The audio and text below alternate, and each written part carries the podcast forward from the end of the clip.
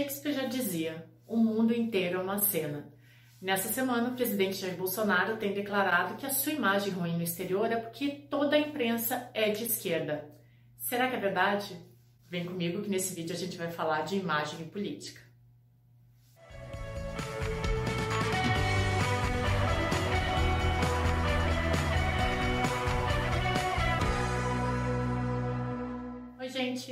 Se inscreva no canal da P3 no YouTube, deixem os comentários, tem as nossas redes sociais, e como eu falei no outro vídeo, tem TikTok, porque vai ter política no TikTok sim. Vamos para o vídeo. Na sociedade do espetáculo, o impacto midiático é tão mais importante do que o seu registro histórico e do que as suas consequências políticas, porque eventualmente esse impacto vai adquirir autonomia sobre os outros campos. Sabendo disso, o presidente Bolsonaro tem se mostrado muito preocupado com a imagem que ele tem levado ao exterior. Né? E não é para menos. O presidente tem sido extremamente arrogante e onipotente na questão do Covid-19. Desde que o Brasil é Brasil, todos os presidentes brigam com a imprensa. O Collor passava o dia inteiro xingando a Folha de São Paulo e o Lula o dia inteiro xingando a Globo. Nenhum deles sobrevive sem a imprensa e a imprensa tampouco sobrevive sem eles, né?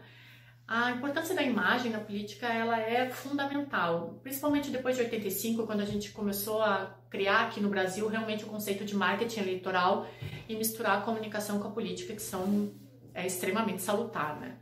Uh, só para vocês terem uma ideia, assim, quando se fala em Collor, a primeira coisa que vem na cabeça da gente é o caçador de marajás. Ele assumiu o governo, a gente não pode mais falar em Collor sem falar no confisco da poupança e nos anões do orçamento, né? Uh, vamos um pouquinho mais adiante ali, o, o, Fernando Henrique Cardoso, né? Quando a gente fala em Fernando Henrique Cardoso, a, gente, a primeira coisa que vem à mente da gente é o plano real. Foi no governo Fernando Henrique Cardoso que a gente viu os movimentos uh, do campo extremamente violentos. Fernando Henrique Cardoso nunca foi um presidente que empolgou as massas, era um intelectual no comando do Brasil. O Lula, talvez, tenha sido um dos nossos presidentes que teve maior mudança de imagem, né? Ele, ele no início, quando ele se candidatava, que ele concorria à presidência da República com Collor, quem não lembra do sapo barbudo, né? Aliás, sapo barbudo é uma alcunha dada ao Lula pelo Leonel Brizola, né? Que ele falava assim, já que a gente já teve que aturar tanta coisa, por que não aturar um sapo barbudo na presidência? O Lula fez uma transformação de imagem, chegou ao poder com um movimento de inclusão social muito forte. Então, quando se fala em governo Lula, a gente sempre fala de Bolsa Família, de PAC, que foram movimentos que incluíram a população de baixa renda, mas também a gente não pode falar no Lula sem falar na corrupção endêmica que assolou o seu governo, né? E qual a imagem que o governo Bolsonaro vai deixar?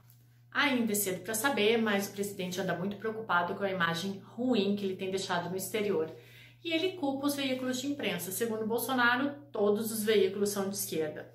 Nessa semana, o Financial Times divulgou uma matéria dizendo que os brasileiros estavam reféns das palhaçadas do presidente.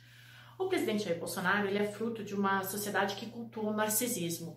Então, esse sujeito ele é extrema, extremamente onipotente, raivoso, impulsivo e caótico é um sujeito que utiliza de argumentos pós-modernos para dizer que todas as verdades são parciais e a gente não compartilha mais a mesma base de fatos. Segundo Barack Obama, não compartilhar a mesma base de fatos e cada um criando a sua própria verdade é um dos maiores perigos para a democracia. É a ideia de credibilidade substituindo a ideia de verdade. O Bolsonaro trabalha muito bem com isso, né? Então, uh, não é se aconteceu um fato, mas vale a pena acreditar nesse fato? Bolsonaro é esse sujeito que paga tributo à teatralidade, então ele sobrevive sendo um espetáculo de si próprio, sobrevive gritando, então não é mais a voz ponderada, o argumento que, que preponderam, mas é a, a voz que ressoa é aquela que fala mais alto, é a que grita, o eco mais alto é o que acaba preponderando nessa, nessa sociedade que cultua o narcisismo, né?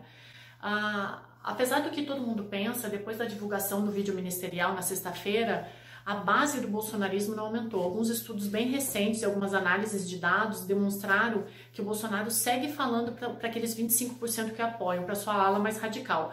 Mas esses 25% ficaram extremamente incendiados com o vídeo que foi divulgado. Uh, o Bolsonaro é um sujeito que vai sempre permanecer pela teatralidade. Ele não tem o argumento, não tem a retórica e muito menos o embasamento técnico. Mas ele fala para esse percentual da população que não quer o argumento ponderado, eles querem acreditar naquilo que é melhor para eles. Então são sujeitos que vivem nas suas bolhas, relativizam a verdade e acreditam naquilo ali. Humberto Eco fala que as características do, do fascismo são um forte apego à tradição, Uh, essa pessoa ela rechaça o modernismo, ela é misógina, racista e tem na xenofobia um dos seus aspectos. Então, Bolsonaro possui muitas dessas características que Humberto Eco uh, impõe como fascistas. A gente, eu já falei nisso no outro vídeo, o Bolsonaro ainda não é um fascista porque para ser um fascista, segundo a história, uh, tem que existir uma ditadura. A gente ainda não está vivendo nesse momento, mas a gente tem esses elementos. Então a gente não pode dizer a imagem que o governo Bolsonaro vai deixar, mas algumas características extremamente caóticas impulsivas, com certeza isso fica para a história. Né? Eu espero que haja um hecatombe e isso mude, mas é um pouco difícil, né?